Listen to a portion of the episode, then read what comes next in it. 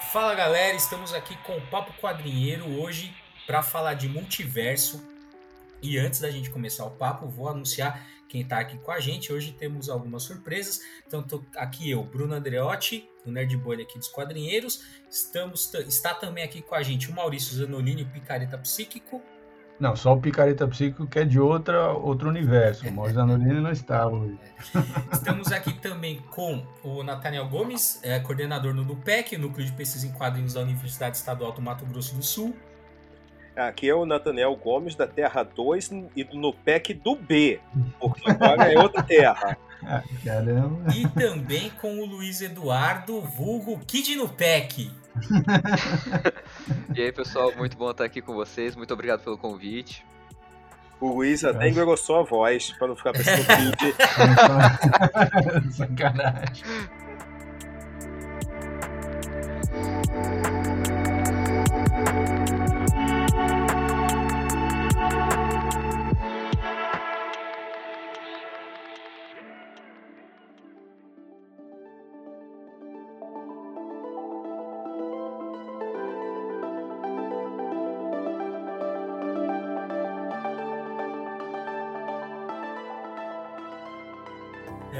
Obrigado por vocês terem aceito então, o convite para estar aqui mais uma vez com a gente. No PEC sempre uma presença legal aqui, importante aqui pro, nos quadrinheiros.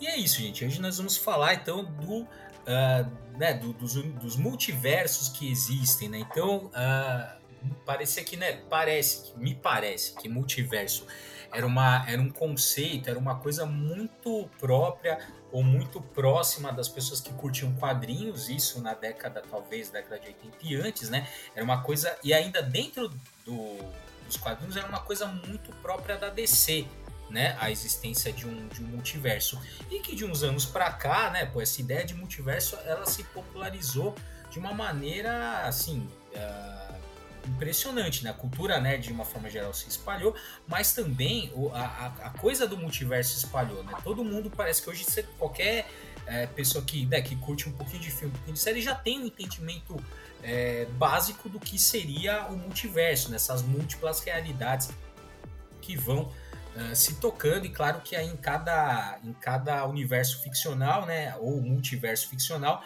existe uma explicação diferente, a gente vai falar um pouquinho então hoje sobre esses multiversos. Então eu queria começar o nosso papo aqui falando né, especificamente do multiverso da DC, né, que acho que é o mais, pelo menos para mim, a, a, é a referência, porque eu comecei a ler quadrinhos com a, com a, de super com a DC, e quando eu comecei a ler quadrinhos existia, né, é, a, o multi já estava posto ali o multiverso da DC, né? Então como é que ele foi criado, né? Esse esse multiverso da DC.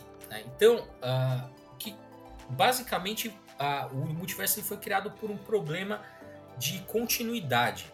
Né? Então você tinha ali é, a, né, na Era de Ouro você tinha os heróis da Era de Ouro, o Batman, o Superman, o Flash da Era de Ouro, o Lanterna Verde de Ouro e tal, e a gente conhecia aqui aquelas aventuras. Na Era de Prata, né, alguns heróis eles foram reformulados, né, principalmente pegar os dois aqui que é o Flash, que virou o Barry Allen, né? Era o Jay Garrick que virou o Barry Allen. E o Lanterna Verde, que era o. Putz, esqueci o nome agora do Lanterna Alan Verde. Scott.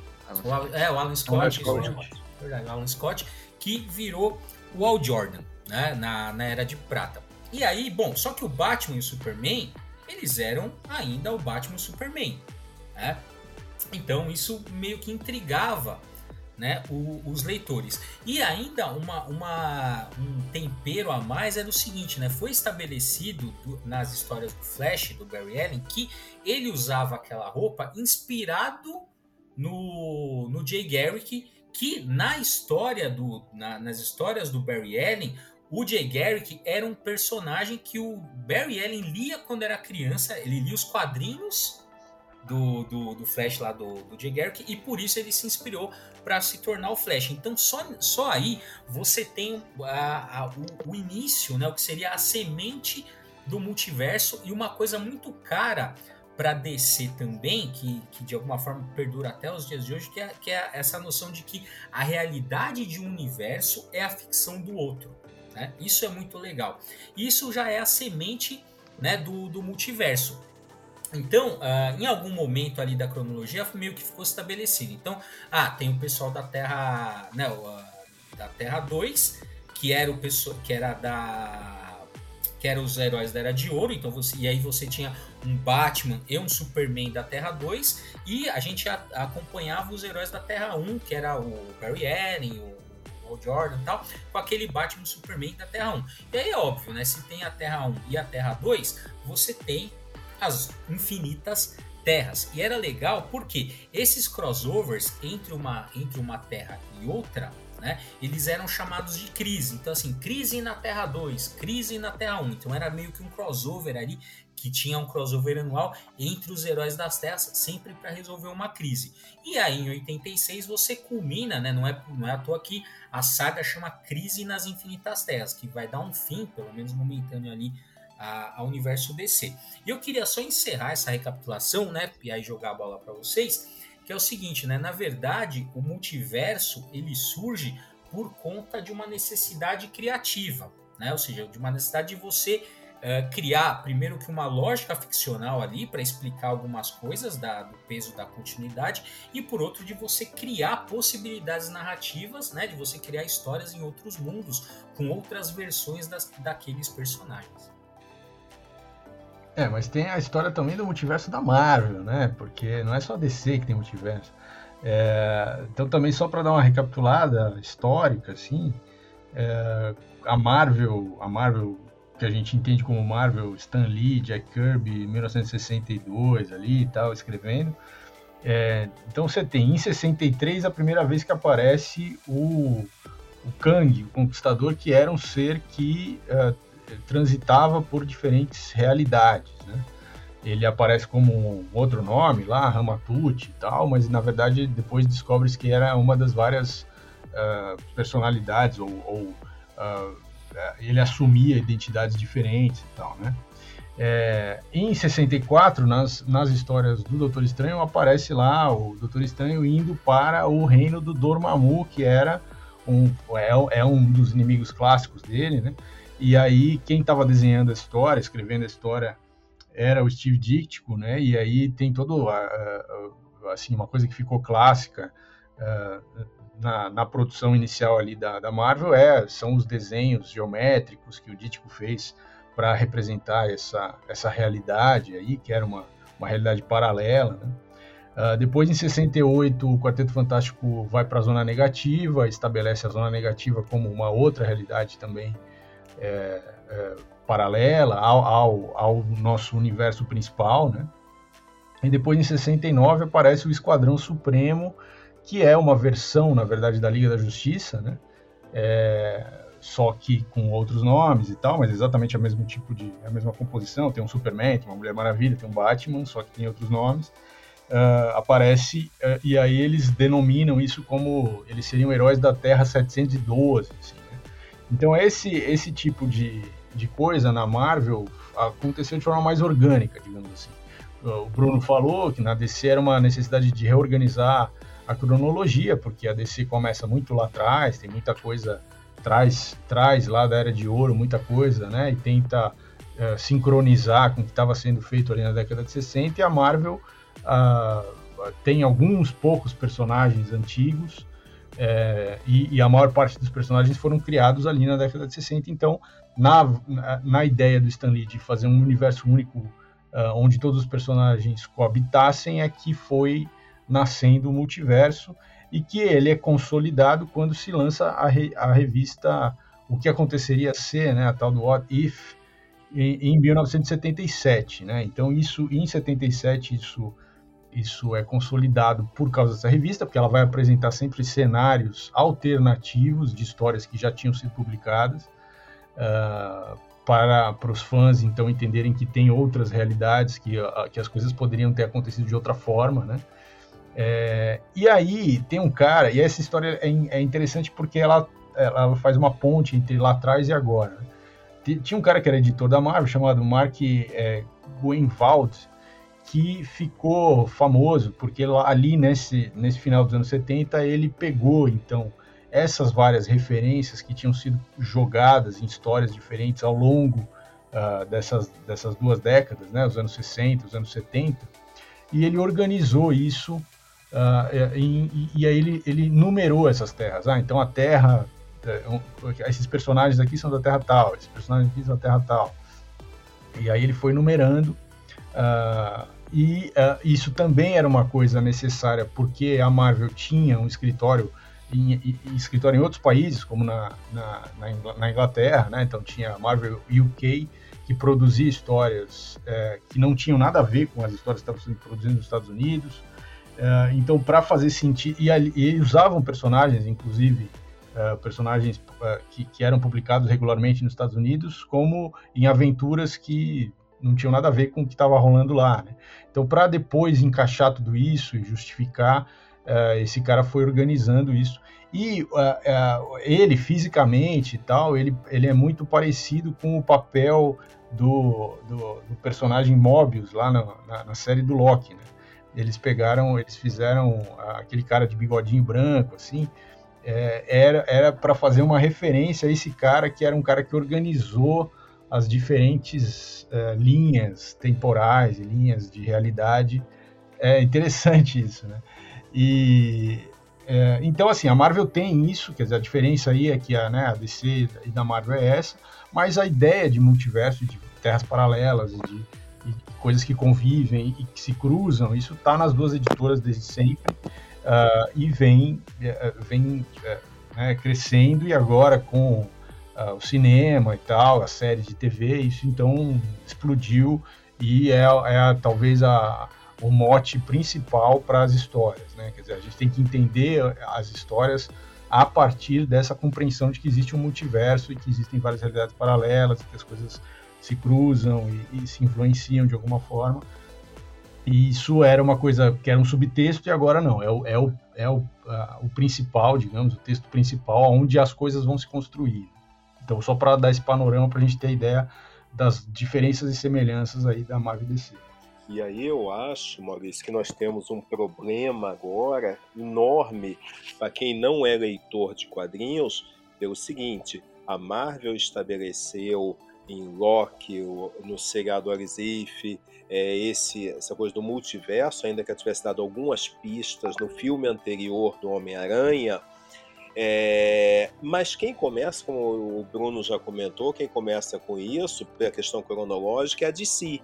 E aí eu me lembro que nos anos 80, a gente estava conversando sobre isso nos bastidores, eu li uma revista da Ebalda, belíssima editora na época, mas que eu publicava tudo zoado, era a morte do Batman. E aquele Batman realmente morreu e acabou, e nunca mais voltou, e etc. Eu lembro como aquilo me chamou a atenção, uma história super boa para a época, e começava com uma apresentação dizendo que existem mais de uma Terra, uma, pelo menos duas na época, Terra 1 e Terra 2, e que os primeiros super-heróis da Terra 1 chegaram antes da Primeira Guerra, os outros chegaram depois. Então tentei em duas páginas entender aquele universo e aquele Batman é que estava morrendo e, e assim, é, aonde eu quero chegar com isso? A DC parece que traz isso de forma bem estabelecida, como já foi falado, gerando a crise nas infinitas terras, etc, etc, que também é uma história fantástica. Mas a, a Marvel só em 77 que traz isso de forma mais organizada com o Roy Thomas, etc. Mas no cinema, quem é que sai na frente? A Marvel. No cinema, no, na TV e etc, etc. Não, não, não, não, não, mas eu acho que não, na, na, na, na TV. Não aceito, não, não aceito. Não, na TV já teve. Tem o seriado lá é, do, do Flash, é verdade. Tá é, teve. Pô, até, e, é, e esse, cara, e esses, não sei se você já viu, cara, mas se vocês não viram, não precisa ver as, as, as séries inteiras. Assistam os episódios de crossover, os melhores. Crise na Terra X e o Crise nas, Crise nas Terra é legal porque você vê o quadro, né? Lembra do quadrinho. Mas o Crise na Terra X é um dos melhores. É, é, você tá certo. É, é, eu só quis dizer, é legal demais ter corrigido, mas só quis dizer assim, quem realmente acabou popularizando isso mais recentemente foi a Marvel. Então, para quem não. Não, e a Marvel, aquelas, aquela série do Homem-Aranha dos anos, do final dos anos 70, aquela série do Hulk, isso. que é que, do, do, do começo dos anos 80, aquilo obviamente são terras paralelas. Então não é. venha falar nada, não venha me com falar certeza, nada. Com certeza, Aí já começou a treta DC versus Marvel. Qual é a única forma que eu acho que a DC tinha para resolver o problema dela no cinema? É falar de Terra 1, 2, 3, mil, 1 milhão e etc. Só que vai parecer quando a DC fizer isso lá com o filme do Flash, que quem está imitando a, a, é, a DC está imitando a Marvel. Então, para a é. cabeça do leitor, é que nem o Thanos. O Thanos é uma cópia do Darkseid, mas parece que o Darkseid é cópia do Thanos. Enfim, essa zona. É. Mas, mas, nesse caso, nesse caso do multiverso da DC no cinema, se eles fizerem isso agora, a, o, o maior problema não é que, entre aspas, eles estariam copiando a Marvel. É que na Marvel, por exemplo, agora, eles estão preparando o o universo para receber o multiverso. Uhum, a gente uhum. vai descobrir isso com o tempo. No caso da DC, se com esse filme do Flash chegar e eles lançarem esse conceito, eles não estão fazendo isso por para apresentar um conceito. Eles estão fazendo isso por preguiça de organizar os filmes deles. é exatamente isso. Não, mas veja só. A pensa, gente, a gente tem um comigo. problema aqui. A gente tem um problema de ator, nem um ator saiu, um, um, um não quer voltar, diretor mudou de ideia, a gente não sabe para onde vai. Fala que é tudo multiverso gente... e resolve. Não, exato. Ainda eles, eu acho que eles poderiam resolver um problema essencial que é o Zack Snyder. Fala assim, esse, é, tudo do Zack Snyder é da terra muito ruim de gosto. a terra do mau gosto. Ponto, já ficou, uma, ficou ali paralelo, um universinho ali e já era, entendeu? Pô, tudo quer dizer que é da terra M, terra do mau gosto. E aí não vale. Então, mas ah, na verdade, é, eu não lembro agora em qual. Foi acho que no Crises Infinitas Terras mesmo. Ah, já tem o multiverso da. Tem, tem o encontro do Flash da TV com o Flash da, da Liga da Justiça. Então ele meio que assim, já está estabelecido que eles se tocam, né? Que esses universos eles se tocam e se comunicam.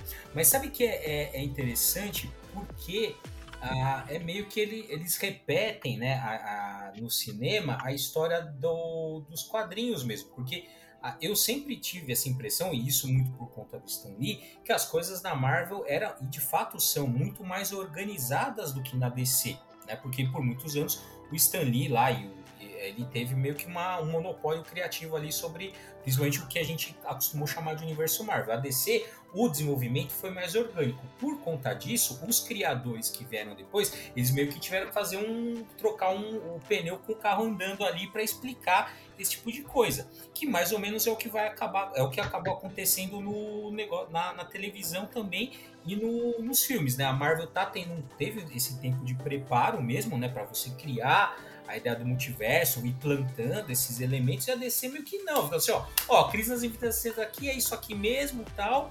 Antes disso já tinha rolado, né, uh, ah, para meio que para explicar por que, que a série da, da Supergirl não, tava, não entrava em contato com a, com a do Flash, né? Depois, lembra? Era de, é, era de outro canal. É, né? Era de outro canal, a Warner comprou, então você teria que inventar também uma desculpa para né, as séries que não se tocavam passarem a se tocar, né? Passarem a, part, a participar do, do, mesmo universo ficcional. Até o Constantine, Lucifer, participaram dessas é. séries. É. é. o Constantine virou personagem coadjuvante daquele, daquela outra série. da, né? É. é. É, então, já, na verdade, mas assim, qual que é o problema da DC? Que é uma zona. Esse é o problema da DC, é uma zona. Aí os caras querem fazer série, então uma, vende a série para um canal, depois vende para outro canal. Aí os caras chamam o Zack Snyder. Aí, aí os caras não sabem, não tem uma linha, né? Ou a Marvel pegou lá, botou o, o Feig lá, o, o, tal do cara que é o chefe. Pô, aí tem um chefe, entendeu? Aí o negócio vai certinho. Assim. E é engraçado que, que, a Marvel. Que era na, na, na DC é chefe. A DC não tem chefe, é isso. É, não, é a, muito... a, Marvel nos anos 90 vendeu direito para todo mundo, dava uma zona completa, não. mas conseguiram organizar o negócio. Isso que é fantástico. Não, é muito engraçado. Você pega, por exemplo, é, a gente volta para o início dos anos 2000, tem a criação do universo Ultimate. E eu, eu, eu não lembro quem falou isso, foi numa entrevista que o Bill Gemas ou o. Eu esqueci o nome dele, o Joe Quesada, eles uhum. falaram sobre o universo, eles falaram, não é parte do multiverso Marvel.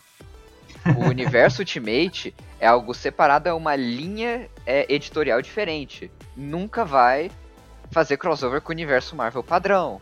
Uhum, uhum. Aham, aham.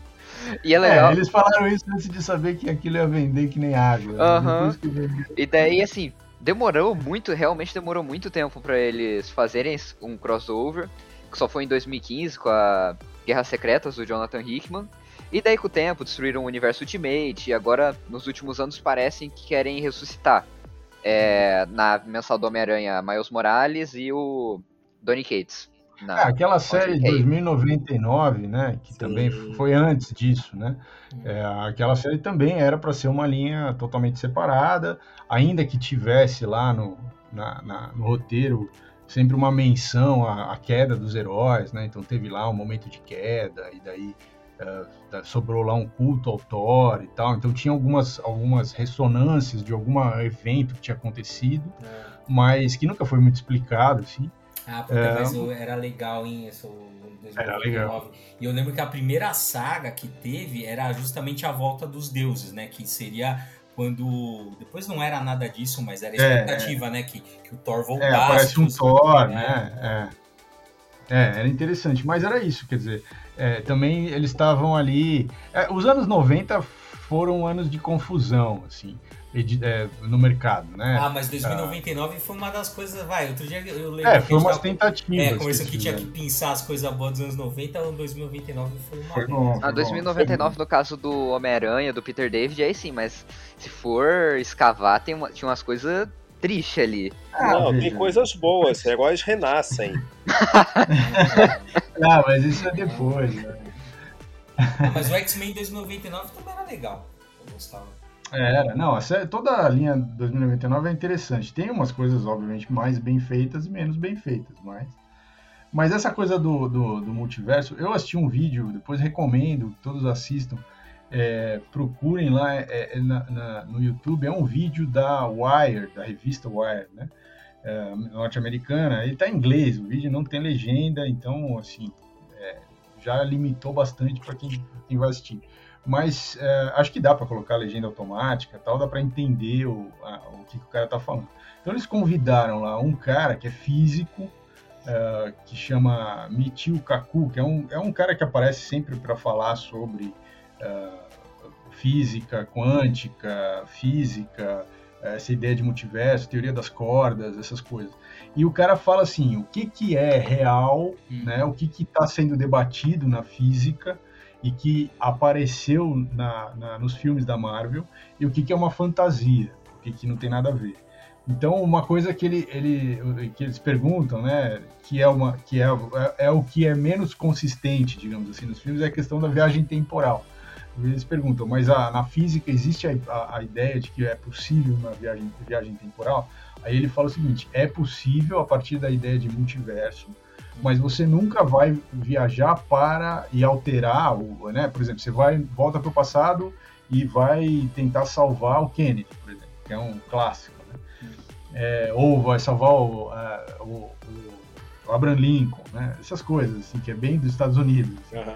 E aí ele fala, ó, você vai, você pode até salvar, mas a hora que você salva, você abre um, um universo paralelo. Então, o seu universo, que é o universo principal, ele continua dentro daquela, daquela história. O universo que virá depois que você alterou a história é um outro universo. Então, essa é, essa é a consenso que tem hoje na, na- no debate da, da- de física sobre o multiverso. É, então, a, a- a viagem temporal nos filmes da Marvel, que muda tudo, não, não, não- não seria possível. Mas um negócio que eu achei muito legal, ele fala várias coisas, vale a pena assistir o vídeo, mas ah, é, uma das coisas que, que eu achei muito legal é que a ideia, da, da- na teoria das cordas, existem nove, ah, nove instâncias, nove universos. E aí ele compara isso com os nove, nove reinos Asga- da- da- do- do- dos filmes do Thor, né? E que há, existe uma ponte entre esses reinos. E uma ponte seria dois buracos negros conversando um com o outro. Então, é, então tem vários conceitos da, da física hoje, que a física hoje né, já desenhou, são teorias, obviamente, mas tem teorias mais fortes e tal, é, que aparecem de alguma forma. Inclusive cenas em que o Peter Parker fala sobre é, termos que ele fala no segundo filme, ou que aquele professor lá, que eu não me lembro lá, que tem um professor lá no filme do Thor, fala também, e, e, e, tem a ver com essas teorias sobre multiverso e teoria das cordas. E, então, assim, é muito interessante que, que a, os, os, os, tanto nos quadrinhos quanto nos filmes, né, a fonte que eles vão beber para dar um embasamento, né, um embasamento teórico para essas, essas, é, essas coisas de roteiro, de criar várias realidades, é, vai beber na fonte da, da, da, da ciência mesmo. Isso é bem interessante. E isso é uma coisa legal dos quadrinhos. Eu sofria bullying por causa disso, né? Porque eu lia essas coisas, falava com meus amiguinhos na escola e levava porrada. E aí, é, eles não liam isso. Aí quando eu comecei a fazer judô, karatê, eu comecei a bater nos meus amigos. Aí resolvi o problema. Mas era triste porque é, eu estava antenado nessa ciência popular mas é, isso, é, a partir né? dos quadrinhos, ainda que com muita fantasia, muitos equívocos, obviamente, mas eu tinha 8, 9 anos de idade, estava descobrindo e pensando em coisas que eu nunca tinha ouvido falar. Naquela época eu não tinha acesso que tem hoje. Então eu lembro que eu ouvi falar da Divina Comédia por causa de um, de um quadrinho dos X-Men. E aí eu, com 9 anos, fui ler a Divina Comédia, porque eu li no quadrinho a referência. Olha que coisa é. louca, o potencial que os quadrinhos têm também. É. É, essa, é, eu, eu acho muito legal isso de colocar ciência, ciência é, pura mesmo, ciência né, é, especulativa, ciência é, matemática, mesmo que seja uma cena, uma referência, às vezes a lousa do cara tá escrito lá uma equação, mas os caras não é qualquer coisa, né? Quer dizer, o cara vai colocar um treco ali que tem a ver com o assunto, vai contratar um consultor para fazer uma cena que, né, assim, que tem um embasamento, e isso pode causar exatamente isso que você acabou de falar, né, Daniel? É despertar em alguém que está assistindo uma curiosidade de querer ir além, e aí você pode, sei lá, cientistas podem, carreiras de futuros cientistas podem nascer de uma coisa assim, né? Isso é muito, muito bacana. Agora, deixa eu fazer uma pergunta para vocês. Dessas terras alternativas, dessas histórias que nós lemos até hoje, o Arizif ou da DC, etc. Vocês lembram de algum assim que marcou? É, eu acho que tem o multiverso de si, ele é com, ele é ele vai evoluindo constantemente com os eventos dentro da própria DC. Daí você tem a crise nas infinitas terras, a crise infinita, a crise final, é, e o multiverso vai se expandindo a partir de então e só que eu acho que tudo começa a ficar mais interessante no meu ver, que talvez também porque seja escrito pelo meu escritor favorito, que é Multiverso do Grant Morrison. É. é... começou, começou essa palhaçada. ah, o Grant Morrison é foda, assim. O menino, menino tá no caminho certo, pô. Certíssimo. É, porque ali, ele, de certa forma, ele mapeia o, o multiverso e ele apresenta a gente de uma maneira definida como que a gente vai se posicionar perante os universos, quais são os universos, quais são suas características, e preparar um mapa para que os próximos roteiristas tenham maior facilidade de como trabalhar. E é isso fora um pouco do plot já da trama principal. Mas se você for pegar todo o universo de Cidez da, da história, multiverso do Grant Morrison, ela segue aquela ideia. Se você for pegar Noite de Trevas Metal, eles mostram o mapa do multiverso. E é o que, que é o multiverso das trevas? Tá no verso, é aquela parte preta. Uhum. Se, se você gosta disso ou não, não vem muito ao caso, mas funciona. é, joga dentro das regras do Morrison. É. Daí, por é. exemplo, agora você tá tendo que o Joshua Williamson é o novo engenheiro do universo de si, tudo praticamente está no controle dele. E você tem a Fronteira Infinita, uhum. que eu já li, eu, eu tô bem em dia com o que tá saindo. E para quem leu Crise nas Infinitas Terras, quem gosta mais desse negócio clássico e também um pouco da pegada moderna de multiverso do, do Grant Morrison. É, ele, ele cita tudo, né? Ele joga, posso, joga tudo junto. Uma coisa é eu posso apostar para você, vocês vão adorar. Se vocês ainda não leram, quando chegar aqui no Brasil, vocês vão adorar esse gibi, principalmente o final. É, tá pra chegar no ano que vem, isso aí. Realmente uhum. é, é, vale a pena. Eu já li alguma aí, coisa. Bonini assim, vai comer meu salário. De... Eu, é, eu, porque virou uma minissérie de seis edições, e eu lembro quando eu li a última edição, que tem um plot twist. Não vai dar spoiler, então. Não, eu não vou dar spoiler. Esse plot twist, eu fiquei de boca aberta, eu fiquei muito animado para ver o que ia acontecer no ah, próximo capítulo do Universo DC. Eu, inclusive, você, quero fazer você um... tem que ganhar o salário da Panini aí que está vendendo esse negócio. Olha só, eu, inclusive, eu estou fazendo uma rifa aqui que eu estou vendendo os membros do NUPEC para ficar na Panini. Então, assim, um por mês, então, a gente tem gente aberta para eu vender. Tá? Mas tem algumas histórias de, dessa, desse universo Marvel DC que eu curto muito. Eu citei a morte do Batman, Crise nas Infinitas Terras e tal. Mas no universo Marvel, isso realmente eu concordo totalmente, estava mais organizado. Eu lembro quando eu li, acho que nos anos 80, o que aconteceria se o Homem-Aranha tivesse entrado para o Quarteto Fantástico. Eu uhum. lembro claramente dessa história, eu pirei com a coisa do Vigia, colocando uma realidade alternativa daquele universo. E outra que até hoje eu tenho um saudosismo dela, eu li na época que saiu, mas é, eu não tenho mais, é aquela do Thor o, se encontrando com o Conan. Não sei se vocês lembram ah, dessa. Ah, lembro. Cara, que história ruim e ao mesmo tempo divertida. Não, e é engraçado que teve esse What If e muitos anos depois, é, eu acho que em 2018, o Conan entrou no universo Marvel. Foi. É, é, em, Vingad... em, Vingadores. É... Eu não lembro se é no Sem Rumo ou.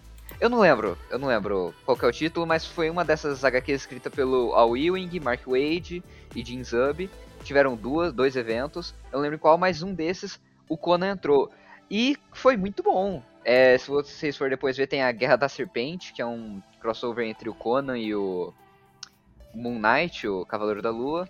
E daí a gente ignora Vingadores Selvagens do Jerry Duggan, porque não. Não. é, não, não, concordo. Não. Agora, quer ver outra coisa que eu acho bacana nessa coisa do, das experiências que a Marvel fez com a Arizif? É, alguns testes, como por exemplo a Jane Foster, Jane Foster ser o Thor. E aí, de repente, isso foi incorporado anos depois e a gente vai ver isso no cinema. Né? Então, muita coisa foi testada ali e depois acabou entrando. Né? Sim. É, vocês veem aqui, ó, vai sair um, uma série em quadrinhos, né? Uma, vai ter um título da, da que, que saiu do Orif da, da, da televisão, né? Da, da série animada. Que é, é a da Capitão Carter. É. Capitão Carter, né? Então, é, isso é muito interessante mesmo, esses cruzamentos. O Nathaniel tava falando, né? Por coincidência, um amigo meu mandou um teco, um pedaço desse, desse crossover do Thor com o, com o Conan, né? Que é um, é um, na verdade, é um pedaço que assim, uma era na qual os deuses conhecerão tanto a benevolência como a piedade. E o mais glorioso dos imortais será Odin, filho de Bor e neto de Conan. Oh. então tem uma história aí que, eu, na verdade, o Odin é neto do, do Conan. É, é essas coisas são muito legais. É. Agora, e... tem uma que eu acho uma metalinguagem fantástica. Eu acho que todo mundo aqui deve ter lido. Aquela que o Jack Kirby faz, imaginando que o Quarteto Fantástico é formado pelo Stan Lee, pelo Jack Kirby, etc. Cara, eu acho aquela de uma metalinguagem fantástica. Primeiro que você tem a liderança, vamos chamar assim, do Stan Lee como Senhor Fantástico. Aí você tem o Jack Kirby como o Coisa. O cara é baixinho, é, judeu, assim como o Coisa, Benjamin Green, é, marrento, fumando charuto. Então eu acho ali você tem uma catarse que eles fazem naquele quadrinho que eu acho muito engraçada. Não, é genial. Esse What Mas o que eu, o, você perguntou né, do, dos, que eu, dos que eu lembro, né? É, esse claro, esse é emblemático pela, pela metalinguagem que você tá falando, mas te, é, teve um que saiu aqui que eu lembro, foi um dos primeiros que eu li, que eu, eu acho que eu não lembro direito a história, eu sei que é, uma, é como se fosse uma amálgama, acho que é, o que aconteceria é meio que eles juntam os, os, o, os, o cara tem o poder do Superman mas com o background do Batman ali. Acho que é, acho que é o, o Kal-El com, como se ele vivesse a história do, do Bruce Wayne, né? E aí ele é um, um, personagem, tipo, ele é uma mescla do Batman com o, com o Superman. Chama Speeding Bullets, Bullets é do Dematteis e do Eduardo Barreto. Chegou a sair no Brasil essa, essa edição, só que essa, né, é, como a gente é, estava falando, né, teve a crise das das terras. Só que na década de 90 não é que parou de ter história é, em Terra Paralela. Tinha, só que não sei se vocês vão lembrar daquele selinho Elseworlds. Aham, que, era, que, que era quando. Era isso, assim. Não tinha mais o multiverso, né? Então, a rigor, você não tinha mais as terras paralelas, mas você tinha essas histórias aí que, era, que, que eram nesse Elseworlds. E na época valia, tinha um conceito da DC que não vale mais, né? até alguém ressuscitar, mas até onde, eu, até onde eu vi, não vale mais, que era o conceito de hipertempo. Uhum. Ainda existe.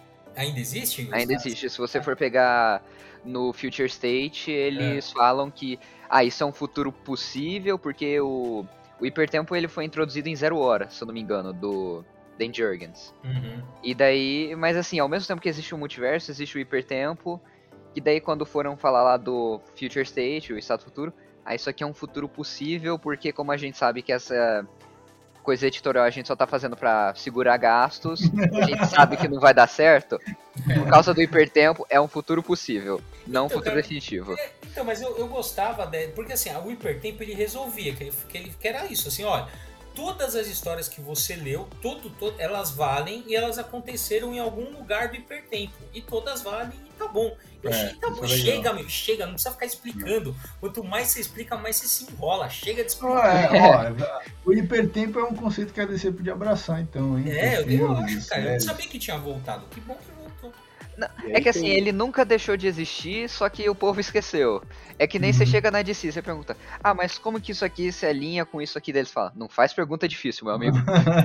não, mas teve, mas teve uma época que o Didio, ele. É, eu, agora eu não vou lembrar, não vou citar, mas já faz um tempo que ele assim, os caras perguntaram em entrevista se o hipertempo valia, ele, ele respondeu que não. Então, Aí ele uma... foi mandado embora. Ele, o Didio, o Didio. Não, é impressionante. O Didio, ele foi. Porque esse estado futuro ele foi derivado de um evento chamado 5G que ele iria criar. E assim, tinha cada coisa tão peculiar, vamos dizer. cara, ele já tinha feito tanta cagada nos últimos 10 anos que eu lembro que o dia que falaram Didio foi demitido da DC, deu vontade de fazer uma festa aqui. A novidade. É, mas uh, pode ser que nesse momento que fizeram a entrevista e perguntaram para ele se existiu hipertempo, ele falou não. A, na, na, nesse momento foi criado um futuro possível que ele seria demitido. É, assim, é exatamente é, isso. O hipertempo não perdoa. É assim. É, porque, assim, na verdade, é tudo. Por que, que esses conceitos, eles. né? Multiverso, vamos pensando talvez muito particularmente na DC. Mas é para estabelecer aquilo que é cânone e aquilo que não é. Né? E o que é cânone ou não é uma decisão editorial. O que é cânone hoje pode não ser amanhã e pode voltar a ser depois de amanhã. Né? Então é, é, é basicamente para isso que, que servem esses conceitos todos. Né? É, tem, tem, que ter uma flexibilidade, né? Porque as coisas vão mudando. Esses, as histórias, elas também é, elas são um reflexo, como a gente sempre fala e a gente sempre trabalha em cima dessa ideia, né? Quer dizer, as histórias ao longo dos anos elas refletem aquela sociedade daquele tempo, tá dialogando com as coisas que estão acontecendo naquele momento uh, e, e, obviamente as coisas vão mudando, né? O, o mundo vai mudando, a, a, a, as gerações vão passando, os debates vão uh, são outros, né? Não é o mesmo debate que tinha há 30 anos atrás. É, então, é claro que os personagens precisam mudar, né? Então é, você precisa ter conceitos maleáveis como esse, que permitam essa maleabilidade para você poder adequar uh, determinadas coisas que não tem como ficar eh, sendo debatida mesmo, o, mesmo, o mesmo assunto, da mesma forma, com o mesmo recorte, o mesmo ponto de vista uh, de 30, 40, 60, 90 anos atrás, obviamente. E ali naquele selo Westworld tem coisas fantásticas, coisas que eu, que eu acho que são emblemáticas. Superman entre a foice e o martelo, o Reino do Amanhã, obviamente. Cara, tem muita experiência bacana que foi feita ali. É, o meu, o meu favorito de todos esses é o Reino do Amanhã. Acho que é uma experiência, é um experimento, assim, de, de, de cenário e de, de possibilidade, né? Que, que, que, que, possibilidades que aqueles heróis. Que ele tem filho, neto, tem mistura de um personagem com outro, que dá, que dá outro, né? Então é muito interessante, assim. E, e é um cenário uh, complexo, rico e uma história muito boa, né? Então esse é, é um dos meus favoritos, assim, de, de é, terras paralelas ou de realidades paralelas. É o meu favorito, mas tem outros que eu gosto também. Tem um que vocês devem lembrar, do Alan Davis, aquele Liga da Justiça, O Prego, depois teve uma continuação. Uhum, o Prego é bom. eu acho a ideia muito boa.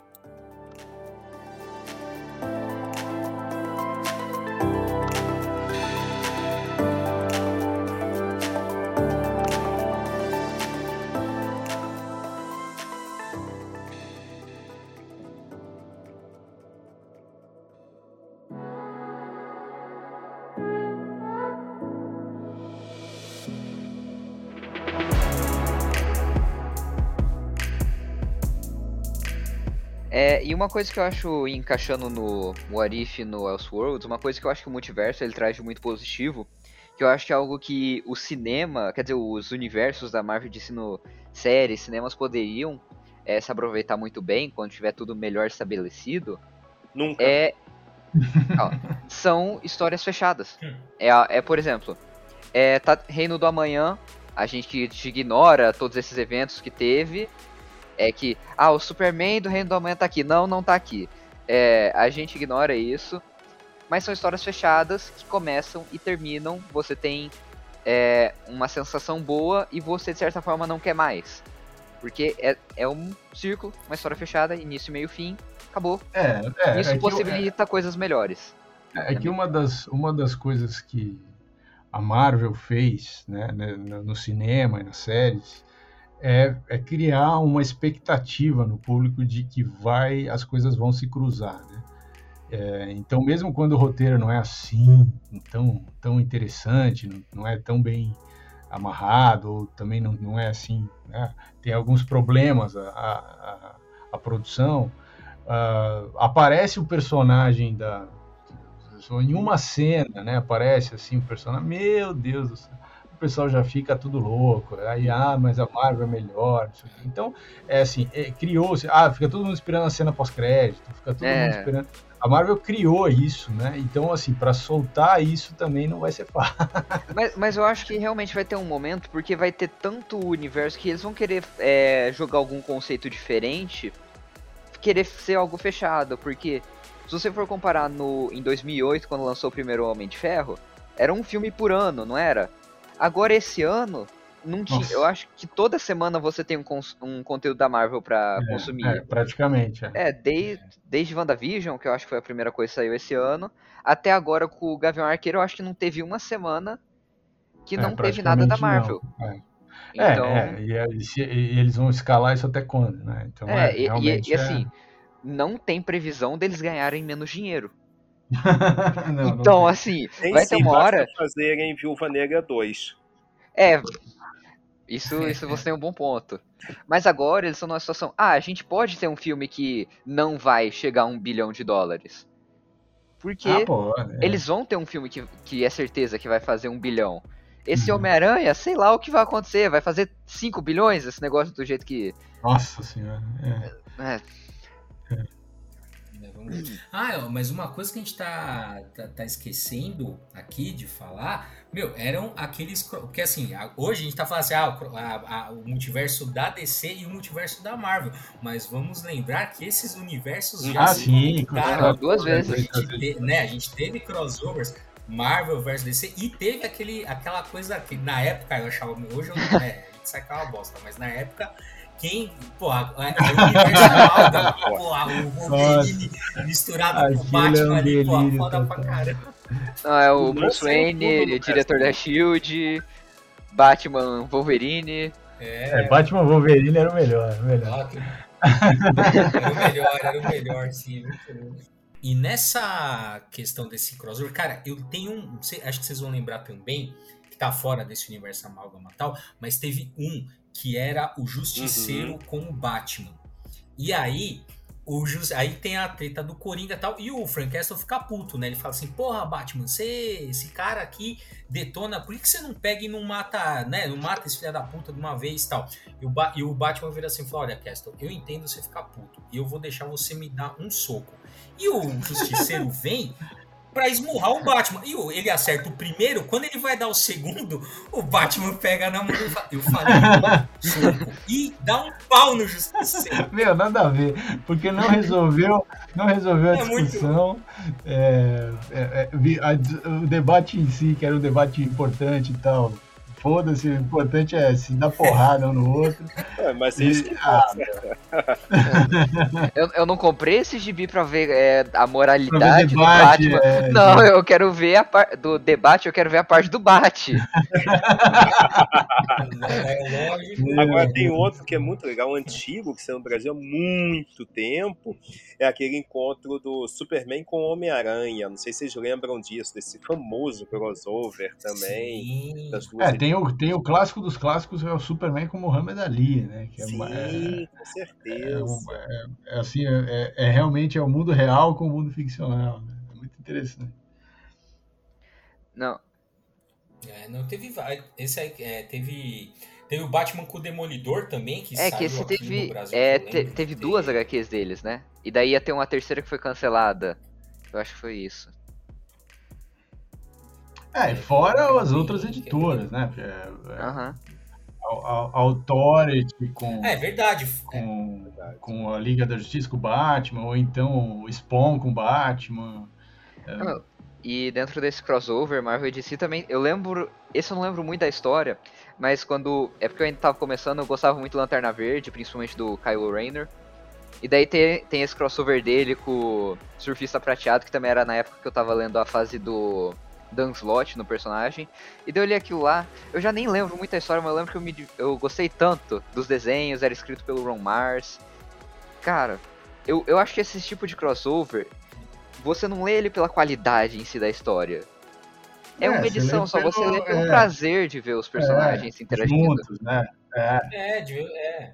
É, hoje, então, na época não tinha esse nome, hoje a gente chama de fanservice, né? Que é pra fazer. Porque, é, porque essa que, essa que eu descrevi do, do Total, é um fanservice. É um fanservice pro, né? Então é isso, é só um. Agora, alguns aí. desses crossovers eles passaram a fazer parte da cronologia do personagem. Tem um que eu nunca me esqueci, que é o encontro do Spawn com Batman. É. E aí tem uma briga lá entre eles e o, o Spawn fica com a cicatriz e isso permanece na cronologia do personagem para sempre. E isso eu acho muito legal, como se aquilo realmente estivesse fazendo parte da história, tivesse acontecido e tal. Mas ao longo do tempo você também tem muitos crossovers, por exemplo, você teve uma trilogia do Batman com as Tartarugas Ninja no, na última década, é, escrito pelo James Tynion IV. Teve é, a Liga da Justiça e Power Rangers, escrita pelo Tom Taylor. esse, esse último é até bem legal. Teve ah, mas eu, da Mônica com a Liga da Justiça. Ah, Não, então. Teve. É, é, sabem exato. esse Black Hammer, que teve do Jeff Lemire, fez muito sucesso sim, aqui sim. no Brasil? Tem crossover com a Liga da Justiça também. Ah, olha só. Tem crossover é, tem... dos Power Rangers com a Tartaruga Ninja. Também. É, o melhor crossover é do Scooby-Doo com o Batman. Esse crossover é, tá, inclusive ah. tá tendo. Não, Scooby-Doo com o Batman, você comentou agora, tá tendo uma minissérie na DC atualmente. É, então. É, que a, que a, Hanna, a DC agora é dona, né, do, do da, Hanna, da, do, uhum. da propriedade intelectual, né? Dos, do, da Hanna-Barbera. É, a próxima crise vai ser resolvida vai, pelo Scooby-Doo. Pelo Scooby-Doo. Vai não, puxar cara. o capuz do Darkseid? Era o Coringa por baixo do Darkseid.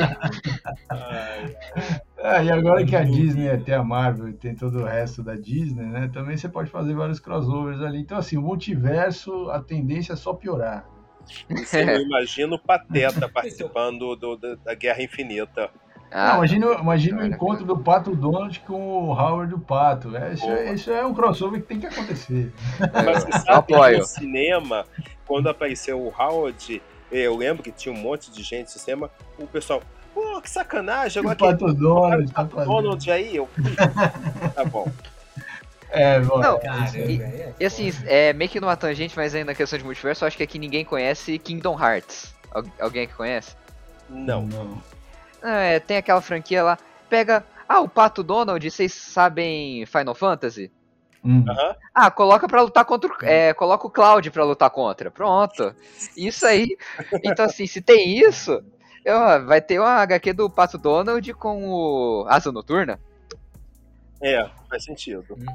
É, mas isso é, mas isso que você tá falando também é um do, uma, das, é, uma das causas do crossover é esse, assim, é você aumentar o seu potencial Exatamente. de criatividade, né? Porque igual, você, você pega, sei lá, pegar, o Black Hammer fez um sucesso muito grande e inesperado, né? Então, pô, ah, então vou fazer um crossover com a, lá, com a Liga da Justiça. Por quê? Porque você vai fazer a migração de base de fãs, né? Então, o pessoal que curte só o Black Hammer vai talvez conhecer a, a Liga e vice-versa, né? E esses crossovers que a gente está fazendo, é, né, principalmente da Marvel com a, com a DC do- dos anos 90, era uma época que, que, tava, que tinha uma percepção que as né, que tá- era, foi um período ruim né, em termos de venda para os quadrinhos, então meio que as duas aí, ó, como é que a- a- nós dois estamos, né, nós duas aqui estamos vendendo pouco, como é que, vamos tentar vender mais? Vamos tentar vender uma para o público da outra? Vamos, e aí você tinha esses momentos que não eram tão raros assim como a É. gente foi lembrando, né? Teve vários momentos aí que essas duas editoras tocaram. Hoje, né, que são assim, que uma vende muito mais que a outra, né? E a outra entende que é um sinal de, né, veja, seria um negocião para DC ter os personagens dela junto com a Marvel. Não seria um negócio tão bom assim para Marvel. Se tiver o Batman, é um ótimo negócio pra Marvel. É assim, se, é, a- a- é que o Mickey não Mouse, ele vai chegar lá na Warner. A gente quer a DC, a gente quer o Batman, 3 bilhões. A gente quer a DC, Hum. 3 bilhões e 100 milhões. Agora, é, é, eu acho para fechar essa parte aí do, desses Marvel e DC, já tem uma pista disso no cinema, no filme dos Eternos, que tem pelo menos duas referências ao universo da DC. Uma sobre o Superman e uma do Tem. Batman. Ah, é? Eu É, não- não sei se vocês viram aqui os Eternos, em determinado momento, um personagem aparece voando e uma criança diz: Seu Superman? Não, o Superman usa capa. E uma outra que faz uma referência ao Alfred É. do, do Batman, o mordomo do É. Batman, né? Então, tem duas referências aí. Eu não sei se é só uma brincadeira ou isso já aponta pro futuro. O tempo dirá. Não, é, tem lá eu Já o- vou, eu já vou cravar essa- Tem lá o já fim tá de. lançado Tem aí no fim de Doomsday. Clock. Tem uma referência lá. Ah, o Superman lutando contra um monstro verde e um deus nórdico em 2030. E esse é um negócio. É. As guerras infinitas. Eu não lembro qual foi o nome que o Jeff Jones ele colocou. É. As crises secretas, se eu não me engano, era. Ele dava a entender que. É, Mas é, falou isso. Infinitas, secretas. O cara quer, ga- ele quer ganhar dois salários, esse cara aí. Não, o- e assim, ele deixou isso e foi embora, porque ele, se eu não me engano, ele Ah, tá sem vai. nenhum projeto na DC agora. Ah, ele tava. É, ele já tava de aviso prévio, ele falou: eu preciso arranjar outro emprego agora. É, peraí." ele falou, ah, 2030, Superman versus Hulk, isso no cinema, podem ver. Muito bom. Caraca, É genial, Mas, genial. mas vocês não perceberam que hoje também rolou um crossover de multiverso muito bacana entre o Nupec e assim, é, pegou os crossovers dos universos dos podcasts dos quadrinhos brasileiros. Boa. Caraca, mas esse, esse crossover esse já tá rolando. É, já é cano, assim. esse do Nupec Ah. já tá no cano nesse crossover. Pegou, pegou no pack de Nárnia e veio aqui pros quadrinheiros da Terra.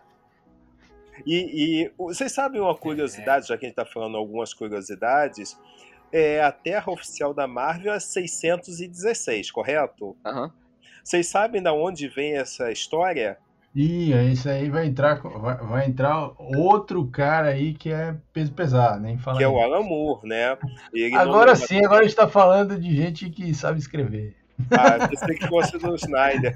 Não, acho que a gente já começou a falar. Quando eu falei de Grant Morrison, a gente já tava falando de gente que sabe É, você escrever. que acha, você que pensa. É, eu acho que é uma, uma ideia interessante, porque o Alan Moore é, acaba numerando a Terra oficial da Marvel como 616, e vocês sabem que ele não presta nem um pouquinho.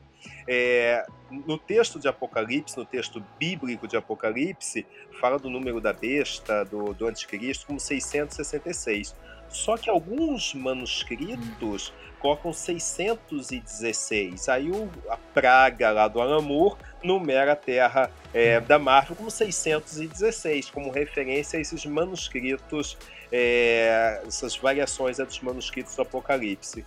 Dá pra entender um cara desse? Que praga? Olha. Mas é muito ressentido, né, cara, esse Alan Moore. Puta merda, cara. É muito, é muito ressentimento, cara. Num ser só. Ele Não, fez a trollagem e ninguém cara- percebeu. Então, e a, e a trollagem vendeu, esse que é o problema. Então, assim, o cara não é, é- não é ressentimento, o cara é gênio, entendeu? Gênio. Os gênios são torturados. Não, com certeza. É, é, é, é, é Todo- um gênio todo- ressentido. O mas cara, a genialidade gênio, é uma coisa que tortura as pessoas, entendeu? É isso. Muito bem, mas a gente já está estouradaço no nosso tempo aqui, então a gente é, vai encerrar o- a nossa, a nossa fala sobre multiverso e crossovers, mas vocês têm que ter ciência de que, obviamente, porque estamos no multiverso, isso não vai acabar aqui. Com certeza Continua no outras... canal do Nupec numa live em breve. Olha só, muito bom. Então, mas você, ah, mas aí depois, depois que tiver a live no Nupec e a gente fizer um texto nos quadrinheiros e aí a gente fizer uma outra coisa, e depois a gente manda para vocês uma lista para vocês seguirem qual, qual que você tem que ler primeiro, ouvir primeiro, para depois entender o segundo e o terceiro, porque senão fica confuso. Não, não, não, mas a, a DC é a que mais, entre aspas, é a que mais entende multiverso. Se eles nem entendem o multiverso deles, por que a gente vai ter que entender o multiverso no PEC Quadrinheiros? Não, mas é, é, você vai qualquer qualquer saga, DC, Marvel, não importa. Eu adoro quando você começa uma saga nova, você pega, sei lá, já começou, você pega um número lá do uma edição, aí no, no final da edição tem assim, é, lista para você acompanhar a- essa, sa- essa saga. Aí tem, ó, leia, não sei o que lá, não sei o que lá, leia isso, leia aquilo, não sei o que lá. Falo, Meu Deus. Que terrível. É, pra você participar do multiverso precisa ter dinheiro, viu, gente? É só pra avisar. Eu tô vendendo os membros do Nupec, eu tô avisando. leilão, leilão. Aliás, isso, isso é um episódio à parte. Quando tiver o leilão, vai, ser, vai fazer parte do multiverso aqui também. Então é isso, galera. Valeu e voltamos na semana que vem com mais Papo Quadrinheiro.